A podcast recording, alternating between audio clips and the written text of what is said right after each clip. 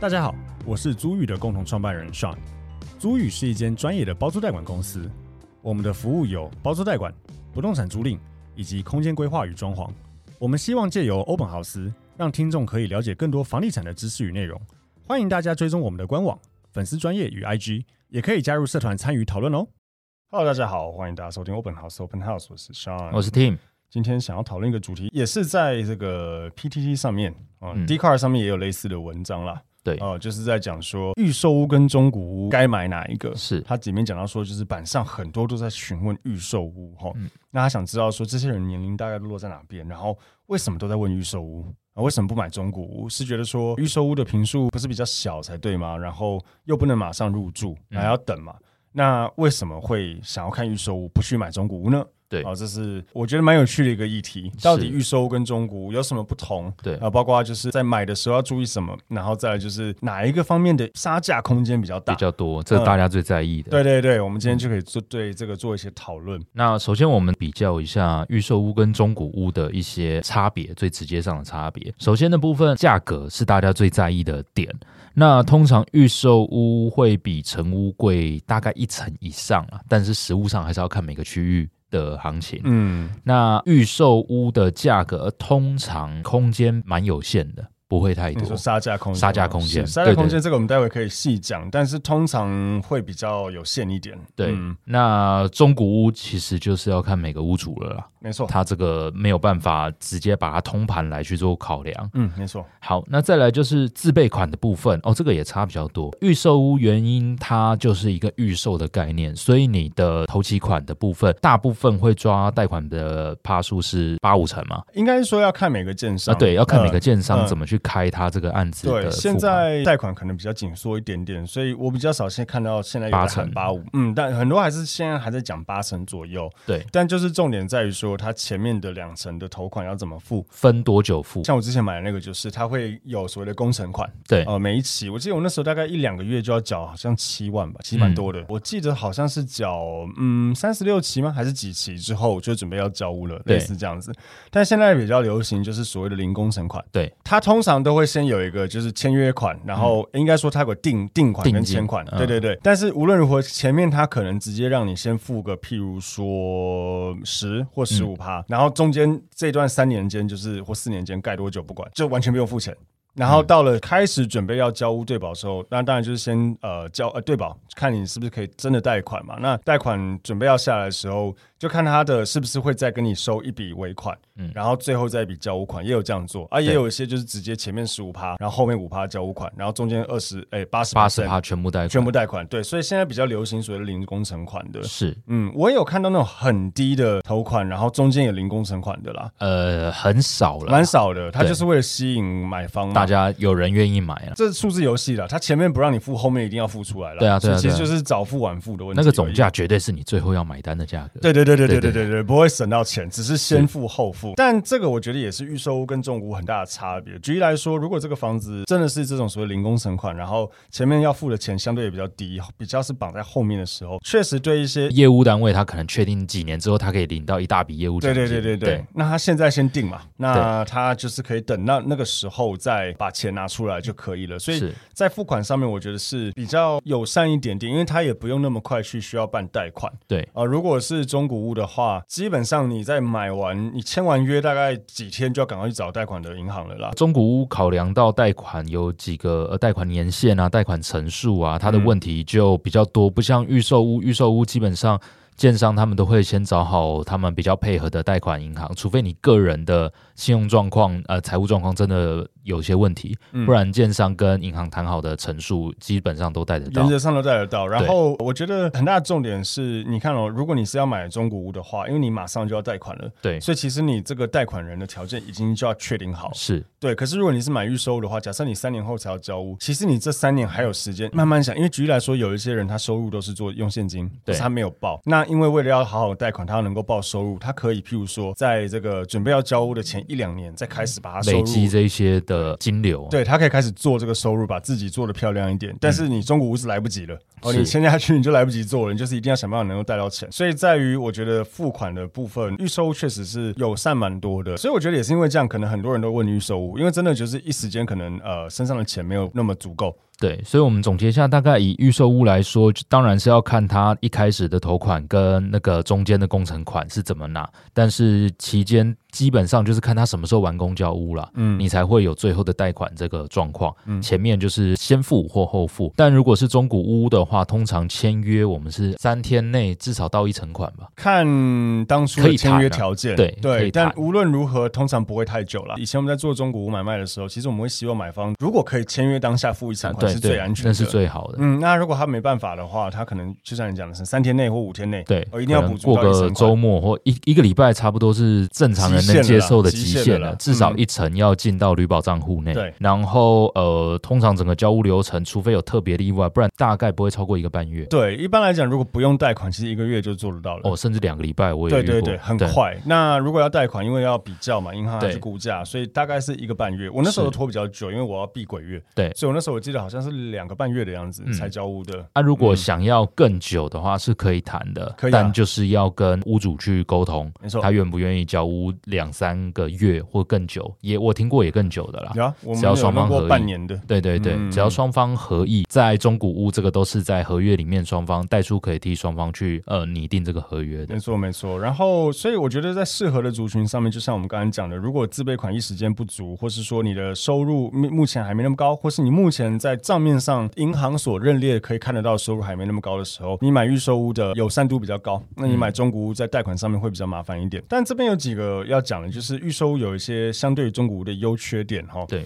当然优点是基本上屋龄一定比较新嘛，不呃预然售不的叫预售。啊对对对对，对它就还没盖嘛。但我觉得预售屋真的有个缺点是，我真的很少看到预售屋真的盖完跟当初讲的完完全全一模模一样样的。是我不确定到底是客人的认知不同，还是当初代销，因为你也知道嘛，代销通常有几种，但代销是广告公司，对，对它是广告公司，所以它其实不一定是对那个房子有如此真正很深入的了解，因为对毕竟他们是上课去学的，是那有时候他可能没有在一个超级确定的情况下，他可能讲出一些东西不一定完完全全属实，对或是有点模糊啦，应该是这样讲。买方在买预售的时候，真的自己眼睛要睁大一点。像我那时候买的时候，其实我算蛮谨慎的。因为你知道吗？广告也算合约的一部分。我那时候要求，就是因为他们不能把 PPT 传给我，对所以我把他每一页 PPT 就拍拍下来照。嗯，我想说，你到时候教的时候，如果哪个地方不一样，我就要拿这个来讲。对，还好，反正我也卖了嘛。嗯但就、如果真的需要的话，我觉得要把所有他当初你拿到的文宣都要留着，全部都留着，因为是上面就应该有讲说哦，譬如说举例来讲，他如果讲说一楼的这个健身房至少会有个三个跑步机，然后还会有什么什么什么，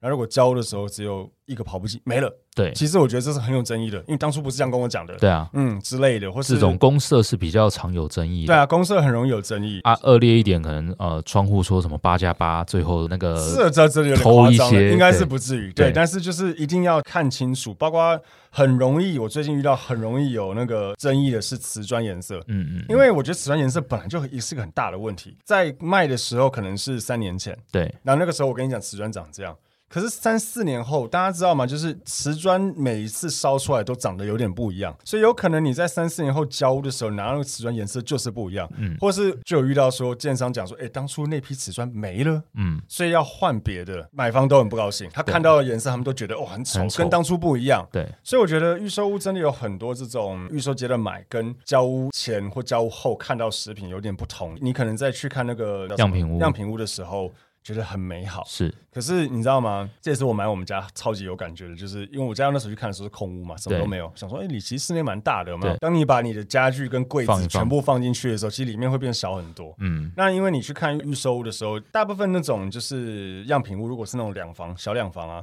他知道因为它空间蛮小的嘛，他就把第一间打掉之类的，啊对，做或啊半是看或方是式他都会的做那种玻璃衣柜、玻璃隔间，然后阳台它可能做的很大，可是在地上会贴贴一一个条线，贴一条线说，哎，我阳台其实只有到这里。对可是你视觉上就不觉得嘛，对你。视觉上就觉得哎、诶蛮大的，有没有？可是让你交的时候，他说怎么那么小？然后我还看过样品屋的挑高很高，哦对但他虽然会跟你讲，它但会是你现场感觉就是他一样不贴一条线说，哎、实际高度在这里。对对对可是你现场看就是很高、就是超高啊你很难想象说，哦，那如果真的拉压下来线会会是怎怎样？样？你真的交的时候，可能靠什么矮，就是会有很多这样子这种嗯期待与事实不符的地方。嗯，对，我觉得这个本来就是预收一个很大的风险啦。然后我们讲一下优点啊，优点就是当然新嘛，然后很大的好处是因为你跟建商买，大部分建商也为了要竞争，他会给予比较好的一些电器或是一些厨房或对是厕所的东西，譬如说至少给你全套 TOTO 或者是嗯全套樱花或是林内的厨具，或甚至一些进口品牌的东西，或对是送你洗碗机之类的，这是很常见的。再来就类似说，你可以真的像选商品一样，假设它还没有卖很多的情况下，嗯你可以看着模型，就是指你希望哪一户之类的没。错，没错你，可以去指明的，但是在中古房地产市场上来说，不可能。同一个社区要是有个两三户在卖就不错了。其实我觉得预售屋跟中古屋非常非常像新车跟中古车，对对对我，觉得逻辑非常像。中古车就是可遇不可求。对啊，你可能想要某一台车，然后你又希望它里程低，又没有撞过，颜色又是要是你要的，诸如此类，诸如此类。假设对它又是个很热门的车款，你真的有得等了。对啊，对啊，你可能等了三年等不到一台。是对，可是你如果这个车子是新车市场买得到的话，其实你去你可以随便你挑你要的颜色什么什么。当然，在它不缺车的情况下了，可嗯能要看你等多久。但假设是不缺车的情况下，你可以随便你挑你要什么颜色，想要什么配备，嗯然后里程一定没问题，一定没撞过。对呃，这一定会有这样子的状况，所以我觉得本来就是很不一样的地方啦。啊，还有一个预售屋，还有一个优点是那个呃客变，啊，对，客变也是预售屋的优点。什么是客变？就是房子是这样子一砖一瓦往上盖嘛。嗯那假设目前才打地基之类的，你可以在要盖到你的那个楼层之前，当然建商会给一个 deadline，嗯，但你可以请设计师帮你去依据现况的格局做根据你的需求的调整。嗯嗯嗯嗯，嗯，对啊，当然大原则一些水管啊、瓦斯啊这些位置是不能变动的。管线位置不能动。对呃，应该是说看建商，但大部分的建商是规定管线位置是不能动的，是，嗯那就算可动，也不可能本来在左上角的厕所帮你对换到右下角不去能了，大动对，不能不能大大动。但它可以节省你很多未来，如果交了屋之后，你还要再去打墙，依照你个人需求去做的变动。是，像我那时候是买二十楼嘛，对，建商就有跟我们讲，就是说每个哎楼层的每个时间楼不一层的样嗯客变时间最后是什么 deadline，然后你楼层越高，通常会越后面，可是不一定。我也听过有一些建商他就是统一客呃变，时间，有可能啊嗯，，他就不想要跟你分批，对啊他就是因为很说麻很麻烦烦嘛啊，对，所以他就是整栋不管你住几楼，都一定要同个时间以前客变，对呃，也有这样子。但是回到刚刚讲，就是如果你够早买，你还在客变时间以前买的话，你还有客变的权利。然后再来就是像我那时候够早买，我真的可以挑楼层，那时候很多楼层可以挑，对我陪你去看了。对对对对对，很多我挑我想要的楼层嘛，然后对不会被挡住，我想要面哪里，全部都可以挑得出来。当然，如果你很晚买的话，就比较会遇到可能没得挑的问题。当然，也是因为在这个情况下，所以建商或者说代销。也有一些可以操作的销售手法啦，对他可以故意先跟你讲这个楼层没有嘛。对啊，当然，聪明的买方可以去调实价登录啦，会有大概一个月左右的一个月的时延间迟差，啊对对对，因为一个月内要申报，所以他如果跟你讲说卖掉了，你当然是可以等一个月后看是不是真的有是登不是录真的啦？对，可是如果这个建商真的很热销的话，你可能等到那个时间点回来，你你原本要的户数也没有了，也不一对，定。是有可能的。嗯，对，所以这是预售，我觉得有趣的地方对啦。那中古屋当然就像我们刚刚讲的，非常的 case by case。假设你一定要某一个社区指明的话，真的如果有事出，只要条件都还 OK 的话，其实就可以考虑下手了，不是啊然不知道下一次是什么时候了。我们也以前在买卖的时候也遇过，有的客户就真的指明哪个社区啊对啊那就是等啊，嗯，等了到有几人年卖这样子，对终于等到有人卖了。真的，我们有我有遇过，我就真的等了一年半左右才遇到。啊嗯嗯嗯，然后可能那个坐向跟房型又不是他当初看喜欢的那个那位置，他又有的等了，对 对，他可能要再等非常非常久。是那适合的族群，至少自备款不足，你需要一点时间去筹备这个自备款的话，那的确是蛮适合购买预售屋的，因嗯没为错它的工程期会拉比较久，嗯你可以慢。没错慢去准备这个一开始的资金。没错没错 OK，但当然相对的，它不是一个已经盖完的东西，所以风险真的会比较高一点。那再来就是大家最在意的杀价空间，到底哪一个杀价空间比较大？我觉得以预售屋来讲好了，空间一定不会太大了。原因是因为建商们他会有一个，如果我卖你便宜，我会对不起已经买的人。就算都还没有卖好了，他也不希望一开始就卖一个比它的牌价低很多的价格，他不想要把这个局给做死。对这个局做死，对对，所以现在其实蛮常听到不二价，或是对，超多不二价呃的。可能五趴或十趴左是右，呃，最多了，对比较常听到是这样子，嗯，我真的听到建商愿意便宜卖的是已经交屋一阵子了，哦然后他还有的余屋，鱼屋，对，嗯那个时候是有可能有些建商会愿意稍微便宜一点卖。但是就变成说你也要等到那个时间点，你也要有你要的户数啊，对啊，户别对啊，因为你嗯就不像一开始是预售的时候可以挑，或者是新成屋的时候还有一些可以选。嗯余屋就跟中午差不多了，其实余屋就等于中对古屋逻辑跟中古蛮只像的，是它就是建商卖给你没，错号称还算一手。没错，没错。所以其实议价空间来讲，我觉得嗯也一样没有一定，大家都在讲什么要杀多少价啊，怎么之类的。我我每次都真的觉得这问题有点奇怪，就是我真的郑重的呼吁听众啊，你要思考这个问题，你只要去想说，如果你是建商，你会怎么做？嗯，而如果你是屋主屋主你会怎么想？你只要这样想，其实很多东西就很简单。举例来说，像刚刚 Tim 讲的，如果今天我在开卖的时候，我就都让你们杀个两成的价格，对，那你不觉得那后面我就不用卖了，这样很乱呐、啊对啊，对啊。那说真的，那你我到底开什么？我开那么，高干嘛？对我就干脆就开比现在价格便宜个一层，这样对啊让让让它再杀一层就好啦。如果我给我的业务两层的阿手比可以去谈的话谈的话，那成交价会很乱呢、超乱。业务 A 回报说，哎、这个客户人超好，不杀价；业务 B 回报说，哎、这个客户很爱杀价，杀两成。对啊你两个都成交，到时候实价登录出来，乱七乱七八糟，糟干，你觉得你的买方看了会爽吗？哎、对啊为什么楼上卖买比我便宜两成？不行，所以其实你这样想就好，就是建商他也会考量到这个问题，因为他要盖很久，嗯这段时间内一直有买方进来买，然后实价登录现在又这么透明，他躲不太掉。你自己设想一下，如果今天你买低楼层五楼好了。然后你买的，然后你杀价，然后那个业务很会谈，所以价格踩得很死。对啊，然后你就想说啊，好吧，算了，然后我就只有杀到个五趴。但是你后来下个月看到，嗯，楼上二十楼景观比你好很多，比你便宜，你不会啊干你毁约吧？你还不买了之类的，你看你还干死。所以建商为了要避免这样的事情，其实他就不太会这样做。对，所以这边我们也有提到，就是说到底有没有越早买越便宜？嗯，有可能会有些早鸟优惠，应该说，如果在房市一直看涨的时候，有可能一开始建商还没有调整价格，你可对能买的是 OK 的。对就拿你家附近的那个建案来说好了，它刚开盘的时候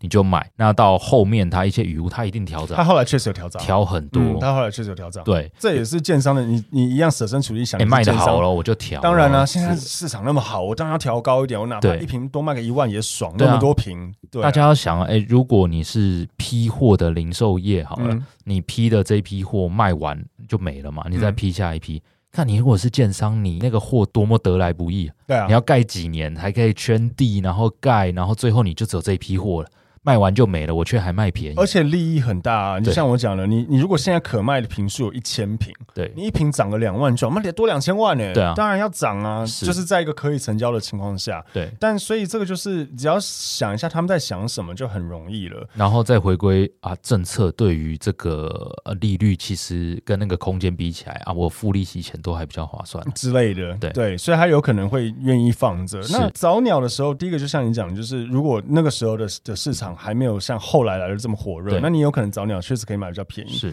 那当然也有一些呃促销手段嗯啊，譬如说有些代销他会在早鸟的时候先送一些家电，尤其如果有在竞争的情况下，譬如说好这个区域已经推案五六个呃推案嗯了，那今天一个新推案进来的时候，然后我又不是什么特别大的超屌建商，是那我总是要想办法去吸引用到一些优惠，对，吸引到其他人的眼睛嘛。那我可能就是说，哎、早鸟前十名来买，譬如说直接送全套那个大金冷暖，对，这是有可能的、啊，就是要去吸引大家。或者是有的时候广告户之类的。嗯我之前家人买桃园的时候就遇到，后来我们成交的价格，你实价登录看，哎，好像贵一点了，但实物上是啊，那是因为我们含了装潢。然后他把装潢放进去了，，对，嗯有的建商会这样子去操作，对是有可能而，且这样可以贷款，是对对对，可以直接带在可总以直价接贷内。款的，对对对，这个就是很常见的做法。然后你刚刚讲到广告户啊，嗯，很多广告户其实都是比较烂的户别了，对啊，四楼啦，四楼车道上方啦，嗯或者是水箱，通常都可能四楼、二楼啦，对或是一些比较面向不好的，会对被对对挡到了。为什么他想要打这些东西？广告户，因为他看起来很便宜啊。对啊，然后他可能讲说，这个地就方可以吸引得到人、啊。对，，三房只要带车位只要一千零八十万就买得到啊！对其实那它就是全社区最烂的位置，是，但是就是看起来很便宜。对对，所以这个就是一样嘛，你只要去想说建商在想什么，代销在想什么，然后他们为什么会这样做，其实一切都非常的清楚。再来就是中古屋啊，其实啊这真的就是跟中古车一样啊，每一台车每一个中古屋的完全 case by case。你说同一款中古车。在不同的中古车行里面，价格会不会一样？不会啊，不会一样，为什么？因为也是不同的车啊。对啊，它也不是同一台车啊，它就是不同的车嘛。对车 A 可能有撞过，很对便宜嘛；车 B 完全没撞过，但是里程很高，哦，也对没多贵。车 C 又数年都停车库，对又没撞过，里程又超，但是不是会特别贵？对会啊，就跟房子也是啊，房子 A 死过人啊，当然对啊，没有价格，对，房子 B 虽然没死过人，但是、哦屋况很烂。对，前屋主长期吸烟，啊对对对，是那会不会比较便宜？有可能嘛？对，但是还是会回到要卖的那个人，他的想法，他的，想法嘛，他可能觉得、哦、我屋况很烂，但是我就是不缺钱，对啊，我就是要卖，我就是要跟，对，那也有可能，然后你就不要买啊。是对，所以中古屋的溢价空间完全是非常看那个个人的屋主的想法的啦。除非中古屋到一个市场普遍认知该修正，嗯，那可能那个就不是单一案件问题了。对，对，但以正常情况之下，所有的中古屋到底要怎么去沟通价格，都还是看每个案子。这边也要讲一下，就是中古屋普遍的溢价空间，嗯嗯，会比预售屋来的大大一一些点一定、呃这有很多原因。第一个原因是因为每一个中古屋的屋主，他不像建商，像我们刚刚讲有一个所谓的对不起前一个买方的这个问题。对，相对来说比较没有。嗯，我们有听过，就是邻居之间会有给予压力，对啊，哎呀，你不要卖那个价格啦，那我们就跌掉哎，了。那破坏之类的我们社区的行情，对对怎么对之类的，很哦常听听到到这种干对对，话很很靠背。但是这是有时候会遇到，那这时候就看这个屋主顶不顶得住压力，有没有？对，啊，我跟听众讲，如果你是屋主，你同社区假设同一时间有五间在卖，大家就跟在八十万，那要怎么办？但如果大家都想卖，那你当然就七十八，你能先下车就先下但车、你会被干。掉。 对啊，但是如果你等人家下车了，你觉得你还可以有办法跟八十？我那时候就有遇到，我那时候在卖那个国美新美馆。嗯，在健康康路，对 那时候有蛮多户在卖的。对然后我们的屋主他也是跟我讲说，对因为我们社区群组里面有讲说，我们一定要盯一瓶一百五十万。然后后来有人正跳水，对好像不是跳楼一跳百水一十几对对吧，对还是一百，好像一百零多、一百一十几卖，然后对瞬间崩盘，整个对社啊区崩盘，价格就崩一掉个了。接一个这样子，想说干，他也卖那个价，那我也就是一这会发生的，所以这就是中古市场很多奇妙的一些嗯因素在里面。对因为有可能他不是故意跳水，有可能他真的缺钱啊，再不卖被法拍了对之类，那他只能这样做。对，所以我觉得，呃，中古屋本来就是一个很 case by case 的一个状况，但是因为中古屋的屋主他比较没有这么大的像建商一样，就是说，哎，我要考量到我现在卖你这个价钱，那我未来还卖不卖得到这个价钱，是或是说我之前跟我买的买方会不会跑来跟我客诉之类的一？定啊会啊，对对对，中古屋的屋主不用想这个，所以其实就是完全会看到他自己个人顶不顶得住他的金钱压力，或者是顶不顶得住邻居给他压力，甚至在市场比较走跌的时候，其实。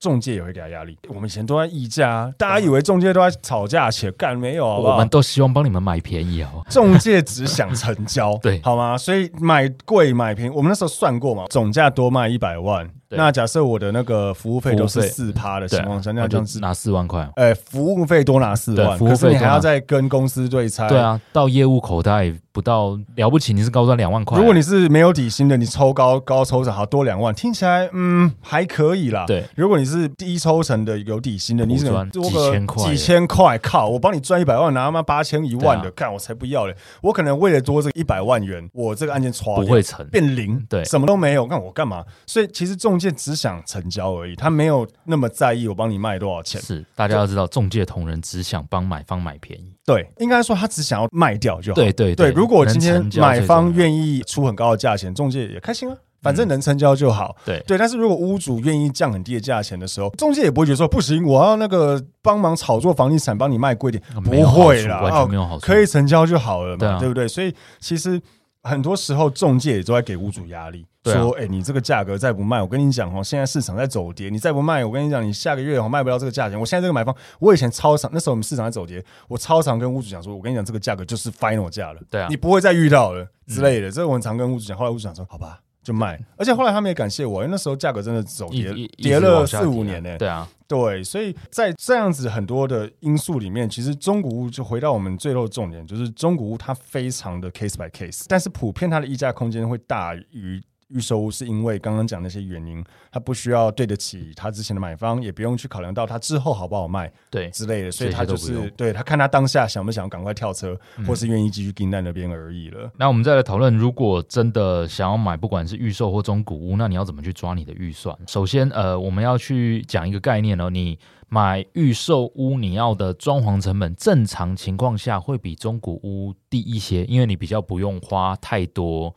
基础工程看你的费想用。装潢到多好对对对啦，，但 但但回过头来还是要看你要装潢到多厉害。嗯嗯嗯，但至少假设都要重新装潢的话，中古屋比较会是你还要花时间清运旧装潢、拆除，嗯，然后以及旧的水电管线重拉对，可是也要看你买的多旧，多旧，因对嗯为像我家我买的是八年屋嘛，所以我管水电管线都没换。你嗯电不是有重拉？没有没有没有没有，哦后来没有我电啦没重来，因为那时候我电很新嘛，然后我有请水电去帮我看，他说我们家电线其实用的蛮蛮好好的哦的，对，所以就觉得不需要换。 OK，对，因为房子够新，可是如果你是三十年的老屋，然对啊后你水电一来看说，哦，那个一看那个 Brega 三十年没换过，那你这个一定要换，对，对，所以当然成本就会高蛮多的。，是嗯， OK。那再来就是其他的装潢费用啊，大概会花在哪些地方？以中古屋来说，最大的费用就是基础工程翻新啦，天花板、地板、墙壁、水电管线这些全部重拉厕。所、厨房，对，嗯这一些基本上现在的工又比较贵，大概一平施工平数要抓大概六到八万基础工程了。嗯，差不多，对很贵，其实贵很多，贵超多的、嗯啊贵很，你厉害一点，你搞不好可以找到五六万。以北部来说，但是这个就是纯基础装潢哦，你还没有含你要做系统柜啦，你要买一些厉害的家电，家电啊嗯或照明啊，对，这些是基础中古屋就要花的。那我们再来说预售屋的话，其实因为它的那个厕所、厨房通常都是配好给你的，对，除非你对建商付的不满意，你可以不然退啊对，你可以先退掉啊，嗯再拆就有点浪费对，钱。你就直接退就好了。可是假设你对它的东西是满意的，你基本上就省了厕所的钱、厨省了房厨房的厨的钱，甚至冷气它也都给你了。呃，很多会给冷气、室外机。对，至少给你室外机，你再买室内机就可以。有一些是全给了，看对看建商，所以在蛮多这种嗯基础的一些水电或是厕所、厨房的东西，它就都已经给你了，然后你又不用花钱换管线那些的，哦，很多连地板都可以选。是有很多连地板都也给你了。嗯对就简单来说，你没有要整个翻成一个皇宫的情况下，简单的装修一定当然中古屋会贵蛮多的。对，嗯，所以在抓买的款项来讲，一定是中古记得一定要抓比较多钱，这对也是合理的。应该说你的现金假设两三百、三四百，然后你希望买总价一千万左右的房子，那以中古屋来说，可能会是两百万去购买房子，然后想办法拼到八百的贷款，嗯，然后剩下的两百用来翻新你的房子。差不多。对，但是如果你是要买呃新城屋一千万左右，你可能就只要个一百五十万的头期款嘛，嗯，对，然后剩下八百五十万，原则上可能可以有贷机款。会可以贷款。那你剩下手边还有个两百五十万左右的现金，你可以去拿捏你到底是要全部砸在装潢还是部分砸，所以相对于来说要花的现金部分一定会比中古屋少很多，以一样总价的房子来说，没错没错，所以其实我觉得，如果你买中古屋的话，我觉得你现金至少抓它的买到的总价的三到四成，对，会比较安全一点。当然以上不包括你买到一个装潢超符合你需求的房子，对了，的中对古了屋，前提是你你都要翻的情况下了。对，如果你买到一个哎，刚好装潢等级条件都符合你需求，那你也可以把它当成是新城屋嗯来去看，甚至是要花的钱比新城屋还少。我妈几年前买新店的一个房子，她就跟屋主买，买到最后还多加一个二十万，让屋主把家具家电全部留下来。哦是哦，是对真的都很好的家具家电就对啊，是肯柚木的，哦至少我妈觉得是合用，那就确实还灌在总价就里面，直接跟他买。对还哦，那也不错啊，对还可以灌在贷款总价里面一起贷对，款，还可以贷款。是嗯，但这种就是比较少啦，你要找到这样子完全符合自己需求的中古屋难度比较高。难度蛮高的。是，嗯，但整体来说，当然还是要抓比较多钱去买对中古屋。所以中古屋回归中古屋，就是还是要 case by case 去看你要花的钱是多少，但大家绝对不要去忽略了呃这些潜在可能要花到你现金的东西哎、。我真的有听到有人买到以后没钱装潢的，就有的人为了定那个总价，买到之后家具是入住之后再一件一件他没有慢慢买发现装潢这么贵，然后对对家具家电可以这么贵，所以他买到以后总价才发现，靠，没钱买了。对就就像你讲的，然后直接就是买一些 IKEA 有没有放一放，就对只能这样子，你没有办法做到你想要的样子。对，对，所以一定要在买的时候不要被冲昏头，尤其是现在又装潢那么贵的情况下，一定要把那个抓进去，不然你会蛮惨的。 对，然后、嗯呃，如果你对于买预售屋装潢没有什么概念，你至少可以稍微看一下样品屋，然后嗯问一下他们样品屋的装潢是多少钱，而且你会有时间了，对重点是你有对对对时间去找你。可以评估一因下。为中古屋其实真的很赶哎、嗯你假设现今天看到一个很喜欢，你就是直接买到了，，对你直接去签约了，哎、瞬间就要开开始始跑贷跑款流，程然后了你还没有找到设计师，你现在就赶快找，预售屋都还有时间可以慢慢找，对啊所以，是比较宽裕的。中古屋常常就是签完约交屋当下，你贷款就在滚了。嗯，对啊，对对啊对，对啊，对啊！我那时候也是因为我装潢，哎，我九月交屋，我好像十二月才开始入住，所以中也间算三个快了，因为算你快了不，算是大翻，对对对对，这三当然中间这个三个月在翻的时候，其实还是有拖到时间，是我都是要缴贷款的啊，嗯啊你又不能住，啊你还对啊要租房子还要再缴租金，对对对就很靠北，两边都要缴，是，对，所以这个一定都要考量进去，大家都要算清楚啦，嗯才不会多交很多冤枉钱。没错， OK，那以上就是我们针对于呃中古屋及预售屋到底要怎么挑选做的结论。希望大家能够持续收听我们的 Podcast，然后可以在 Apple Podcast 里面或 Spotify 给我们一些五星好评。那我们持续有在 TikTok、IG、YouTube 更新一些短片。想要听更多节目，就帮我们稍微动动手指，搜寻一下欧本豪斯，嗯哦，可以听到更多更完整的节目内容，这样是子， OK，那我们今天的录音就到这边，谢谢大家，拜好拜拜拜